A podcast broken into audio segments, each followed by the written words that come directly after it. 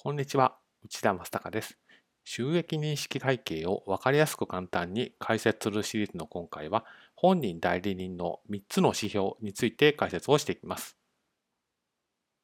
本人代理人の判定、こちらのトピックは非常に収益認識会計基準のトピックでも非常に関心の高いトピックです。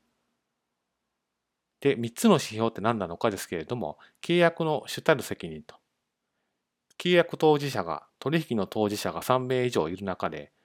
えー、買い主、顧客に対して一番、まあ、主たる責任を負っているのは誰なのかっていうのを検討すると。2つ目が在庫リスク。まあ、取引がうまくいかなかった場合に在庫として持つことになる立場にいるものは誰なのかとか。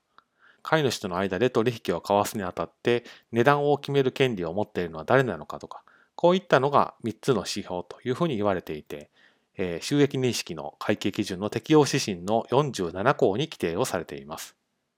非常に有名な指標ですので、この3つの指標の判定結果で判断するのかといったようなイメージがあると思います。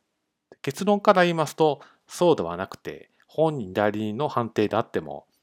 え取引の目的物や、えサービス、それの、え直前に支配している人が誰なのかと、そういった支配の移転がメインであって、あくまでこの3つの指標っていうのは脇役の規定であるということを、え今日は押さえておいてください。